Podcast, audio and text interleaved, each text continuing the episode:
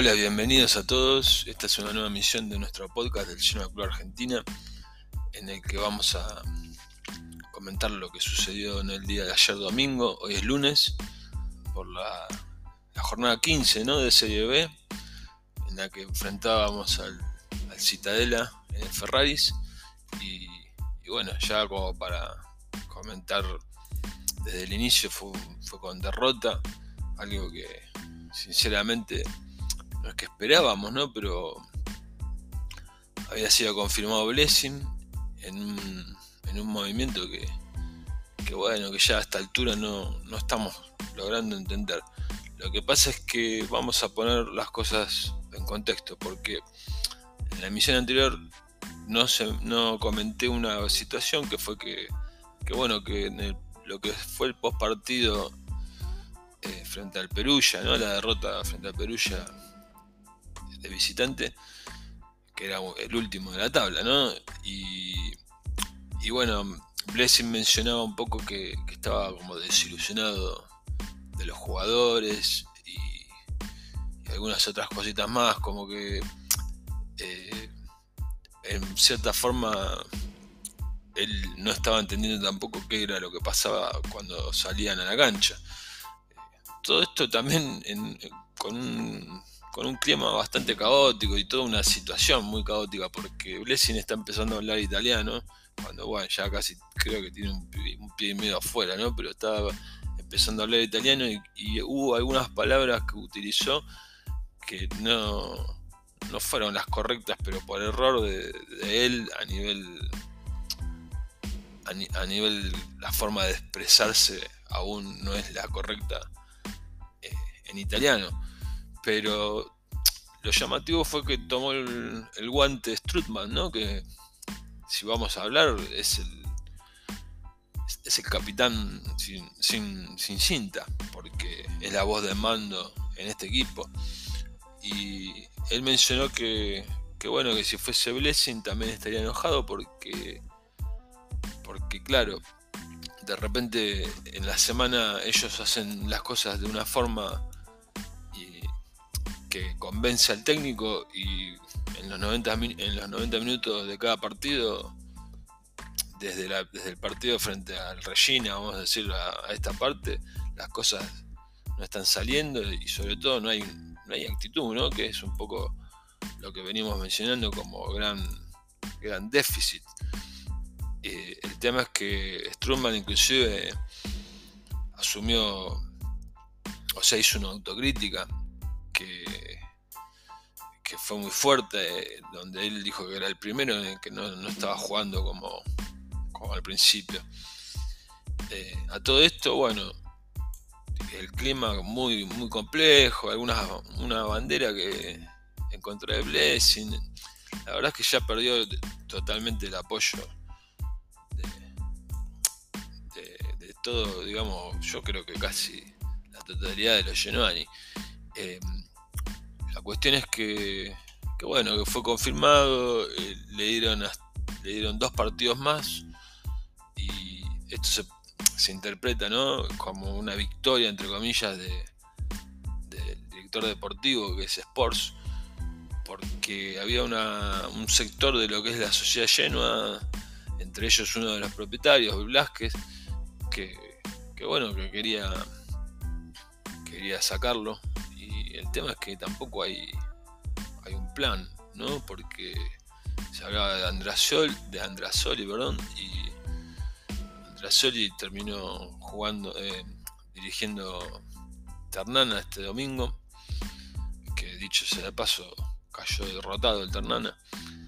Y, y bueno, sumado a todo esto que yo les decía, este ambiente medio caótico, ¿no? Eh, la NOR saca un comunicado que no, está relacionado con, Blessing, sino que dicen que van a hacer una demostración de 15 minutos de silencio porque eh, hay algunos algunos tifosi que, creo que fueron penalizados eso habría que verlo bien en, en profundidad pero bueno como que el partido frente al Venecia como una pequeña invasión de campo en el gol de Yeguá, fue la primera fecha eso. Hubo una pequeña invasión de, campo, hubo algunos eh, tifosi del Genoa que, quizás fueron penalizados, viene por ahí la mano. La cuestión es que, bueno, nosotros jugamos los primeros 15 minutos con, con la NOR en un silencio absoluto, porque este tipo de demostraciones son se cumplen a rajatabla. Y bueno, a mí me, gusta que, se generen este tipo de cosas. Yo me acuerdo, eh, haciendo un breve paréntesis, eh, me acuerdo un partido en, Serie A. Eh, que jugaba lleno frente a Fiorentina y era la época que, que Gasperini andaba volando con el Genoa y bueno, había algunos arbitrajes que fueron muy, muy perjudiciales y, nos estaban alejando de lo que era la, zona de, la punta de la tabla.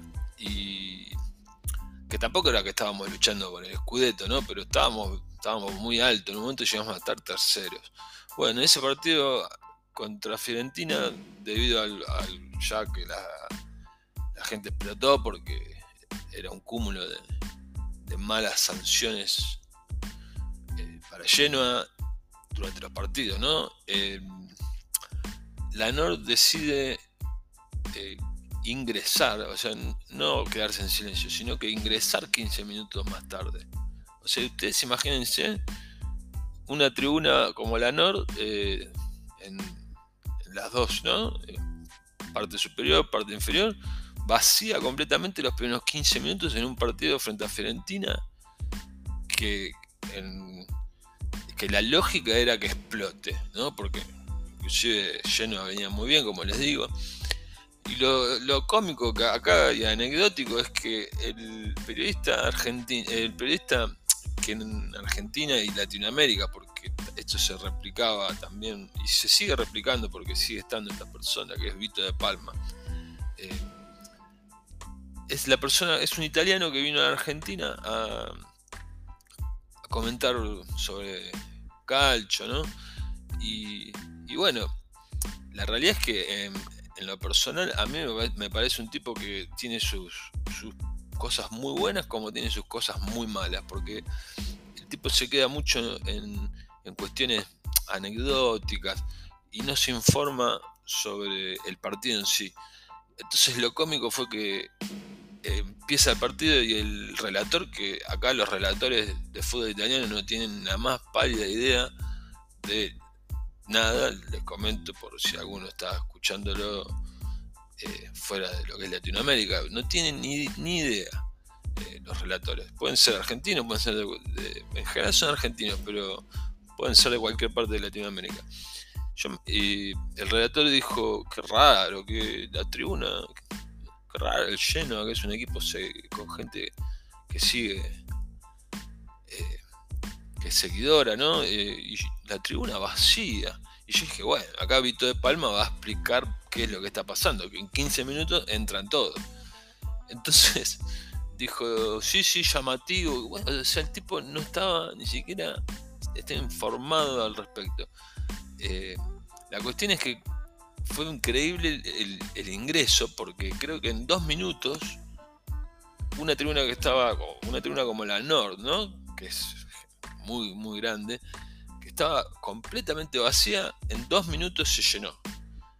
Y no, no son tan fantasiosos estos que dice que eh, decían que que bueno, se ve que habilitaron esa parte, o sea, no tenían ni idea. Eh, ese es el, tipo de periodismo que, se maneja. Y, bueno, qué sé yo, la verdad es que yo ya no me enojo más, porque de hecho tengo la suerte que estoy viendo los partidos de, Serie B, los estoy viendo por una forma que no que no tiene directamente no tiene eh, no tiene relatos es sonido ambiente y para mí es perfecto sí me acuerdo que una vuelta en, en Laray eh, transmitieron un partido de Genoa y por, un error uno de los dos tiempos fue con sonido ambiente y para mí fue fantástico. Dije, ¿por qué no está esta opción? Bueno, yo ahora estoy viendo los partidos así. El tema es que, bueno, lamentablemente no las cosas no están saliendo. La cuestión es que a los 15 minutos la gente entró y bueno, empezó a hacer, no, digamos, no la fiesta, ¿no? Pero empezó el aliento ese incesante. Pero ya es, ya es cantar por los colores realmente.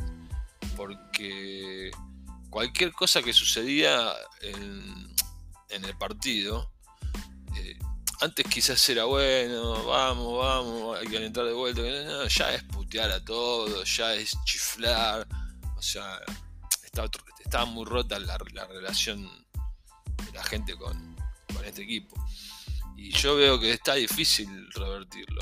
Me, recuerdo de un, de un momento de ayer que eh, hay una pelota que eh, me, me, estoy adelantando un poco, pero hay una pelota que la agarra Portanova y va a mandar al centro y lo manda a cualquier lado, literalmente a cualquier lado. Y bueno, explota la tribuna con un chiflido y un rumor impresionante. Eh, pero vamos por el inicio. la cuestión fue que, bueno, que se trató de volver un poquito a, a, la base, si se puede decir, porque Blessing lo que armó fue una línea de 4 y, y después armó como esas parejas que venía con las que venía manejándose al principio del campeonato, ¿no? Y, bueno, en concreto nosotros estamos con este problema de, del lateral por izquierda, ¿no? Entonces lo puso a Sabelli por izquierda y bueno, atajó Semper, lo puso a Sabelli por izquierda y a Hefty, que es un jugador que, tiene una muy buena, que, o sea que es muy bueno, pero que, viene, viene flojo, viene flojo. Lo puso a Hefty por el lado natural de él, ¿no? que es la banda derecha. En el medio, bueno, la dupla central que no, se mueve, que es Bani y Dragusin. Y después jugó, eh, jugó Frendrup y Strutman y yo la verdad es que, bueno, veo que el mediocampo no es el mismo que, o sea, a nivel funcionamiento, pero la verdad es que todo el equipo es así. Y, y después jugó Aramú, Portanova y, y bueno, se le puede decir que ahí hubo una línea de tres, ¿no? Con, Good, eh, con Goodmundson. Pero quizás era como que hacían una dupla con Puscas porque Acoda lo, lo reservó por lo menos el primer tiempo, porque ahora nosotros tenemos que jugar el jueves y después tenemos que volver a jugar el domingo. Pero bueno, no, Puskas no hizo nada. O sea, no venía haciendo nada y el titular tampoco hizo nada. El que sí me gustó, la verdad que me gustó dentro de lo que fue una, una mediocridad total, fue Goodmundson, que era el que nosotros siempre mencionábamos como que era el jugador que, marcaba la diferencia a nivel ritmo. Eh, después el resto, yo a Portanova no, no, sé, pero lo vi totalmente fuera de, su eje porque ni siquiera se lo notaba en esas entregas de, de digamos de, de marca o la parte física, ¿no? él se entrega siempre al 110%. Y, y bueno, y, Portanova fue un jugador que no se lo vio casi. Entonces ahí está la pauta también. Aramú, bueno, también, súper super frío. Y, bueno, Puscas, eh, desastre. En el primer tiempo, la más clara que tuvimos fue un centro pasado que la agarra Strutman, le pega, le pega bastante bien, pero bueno, se va. En verdad la saca el arquero. Y, bueno, eh, la verdad es que no, no se jugó para nada bien en el primer tiempo. Lo único que sí que tuvimos la pelota. Pero como venimos diciendo, nosotros jugamos contra nuestros fantasmas, ya no sé cómo así, así lo mencionaba en el Twitter, ¿no? Nuestros fantasmas, nuestras ansiedades, porque también hay un gran problema que es que a medida que van pasando los minutos, eh, lleno como que empieza a perder eh, la, confianza y se nota muchísimo eso, se nota mucho eh, porque claro, hay una ansiedad ahí también querer revertir la situación, pero tampoco cuando las cosas no están funcionando se nota que el equipo ponga esa actitud de, huevos, ¿no? Como le decimos acá. Eh, y, la, verdad es que es llamativo, porque, no sé, por lo menos perder contra el Citadela, pero perder poniendo lo que hay que poner, ¿no? Eh, verdad que no, no, no fue así. Eh, el Citadela es un equipo que está con 15, perdón, con, 16, eh, con 19 puntos, ganando ayer. Eh, o sea que nosotros estamos con 23 y esta racha tremendamente negativa, que en los últimos 5 partidos perdimos 3 y empatamos 2. O sea, hace 5 partidos que no ganamos. Lo cierto es que, bueno, en el segundo tiempo hubo algunos cambios, pero pero no, la verdad es que no, no, no cambió tampoco. Cualquier cambio que, hubo, que se generó, no, no afectó al rendimiento.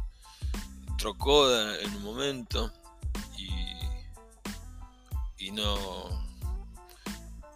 Tuvo alguna chance, pero es el equipo el que anda mal. Y cuando el equipo anda mal, por más que entre el que entre, porque eh, Goodmanson, por ejemplo, tuvo una muy buena que prácticamente la hace él solo, que queda mano a mano, pero bueno, no define bien. Yo rescato igual lo de, lo Goodmanson porque es el único que, está jugando que está jugando a, aunque sea intentar algo. Eh, los que, los que salieron en el segundo tiempo fueron eh,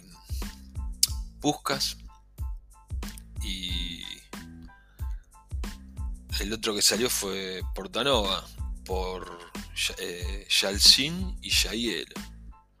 La verdad que eh, tanto Yalcin, Dios mío, no, es un jugador que no, no puede, para mí ya no, ni siquiera al banco, ni siquiera al banco porque eh, es un desastre eh, lo de Yalcin. Eh, estoy yendo muy duro con los jugadores, pero en verdad es una, es una mezcla de, de todos, ¿no? De, todo, del cuerpo técnico que no sabe para dónde disparar, más los jugadores que tampoco han demostrado carácter, pesar de, que se en cierta forma se les tiró la pelota a ellos, ¿no? Como los culpables, porque todo el mundo acusa al cuerpo técnico. Y, bueno, el cuerpo técnico mío como que dijo, bueno, pero los jugadores hacen una cosa en la semana y en, el partido hacen la contraria y que, tampoco puedo inventar nada. Bueno, ya hielo, nada, ya el cine un desastre realmente.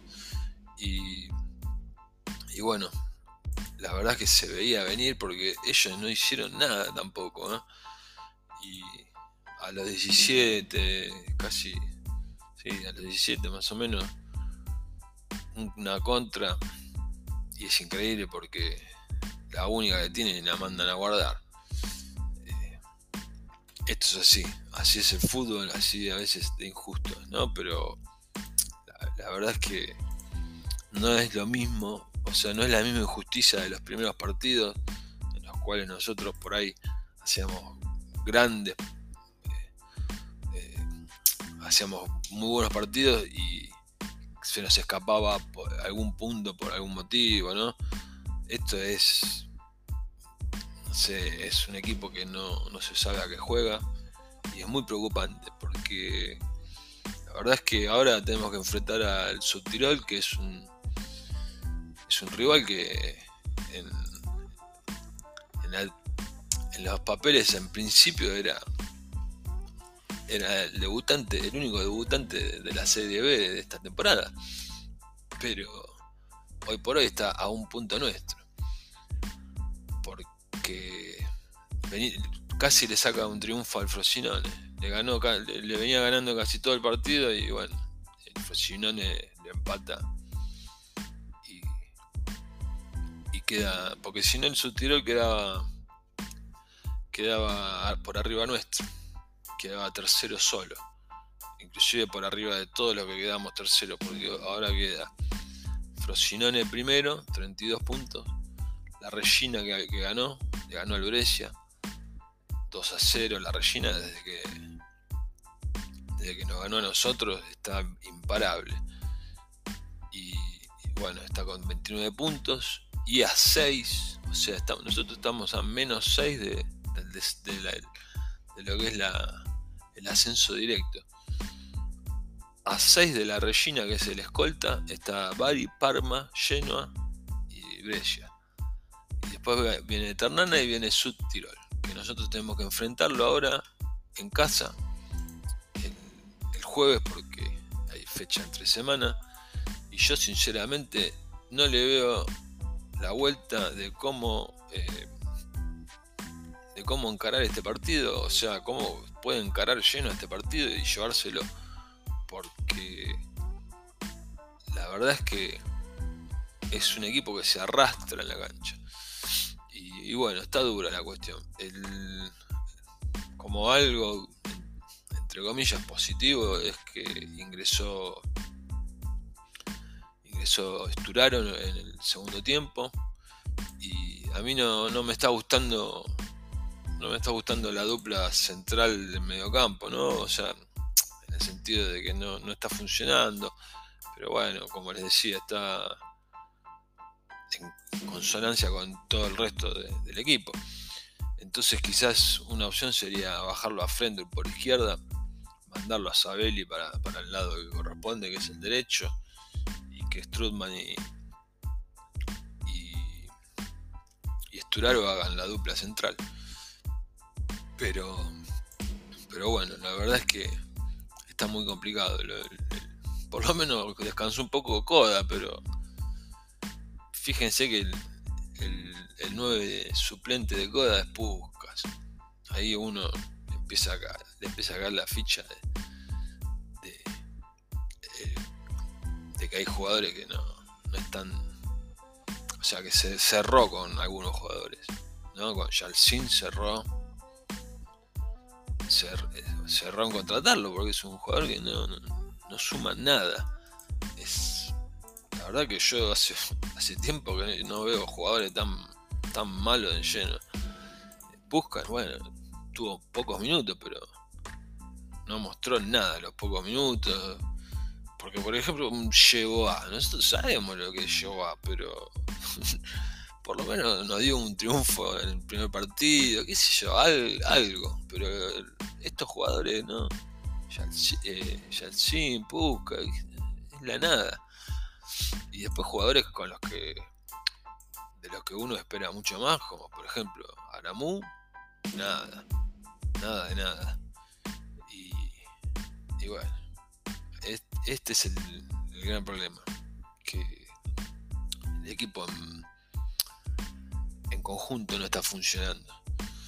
Y encima uno mira al banco, ¿no? Porque por ejemplo está Pablito Galdame, está Chiborra, llegó a, hablando de los que no entraron, ¿no? Porque entró el Sanker, entró Esturaro, entró, bueno, Yalcin, Hielo, pero los que no entraron, les decía, Ciborra.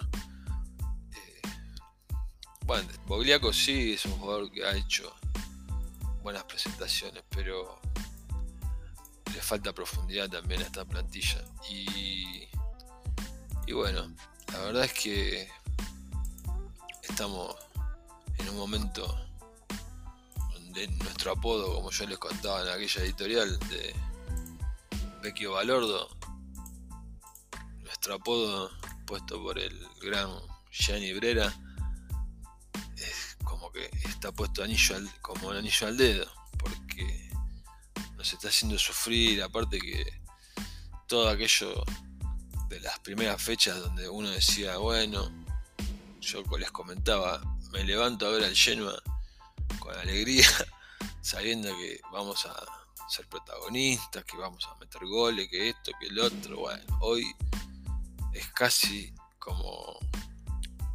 La verdad es que es un sufrimiento, o sea, es un sufrimiento en el sentido de que esa impotencia de ver un equipo que, que tiene, tiene jugadores para otra cosa y, que no, no genera nada, no genera nada. Se hablaba de que Gilardino podía, Gilardino es el que está dirigiendo la, primavera y lo está haciendo en buena forma, pero se hablaba de, que, de ponerlo a él para dirigir frente al subtirol. Y la verdad es que muchos también hablaban de que se quede, pero si está haciendo el trabajo bien en la primavera, déjenlo en la primavera. Es un, es un técnico que no, tiene experiencia en primera. Entonces hay que hacer las cosas de forma seria, alguna vez, ¿no? Eh, y la verdad es que poco lo que les mencionaba, yo creo que si hablé sin había que sacarlo, había que sacarlo en aquel momento que teníamos el parate del inicio del mundial. Y, pero bueno, los resultados no se dan, el juego no mejora, entonces hasta cierto punto eh, creo que estamos llegando a lo inevitable porque perder contra el Citadela en casa es algo que ya supera cualquier cualquier situación defendible, ¿no? Y el tema es ver qué, qué solución hay, porque yo no estoy viendo que la sociedad llena tenga una solución. O sea, que tenga una carta en la mano, por decir, no sé, lo tiene a Seman. Yo eh, estoy hablando por hablar, ¿eh? pero ya lo tiene hablado a Seman de que si tal partido no va, eh, se hace cargo del primer equipo. Fíjense que Andrasoli terminó firmando como Genoa le dijo ¿estás para nosotros? Sí. Bueno, quédate ahí. Y se fue a firmar con el Ternana, porque la verdad es que tipo quiere laburar y no, no va a andar esperando que estas indecisiones o internas que tiene la sociedad llena, porque hoy vive una interna, ¿no?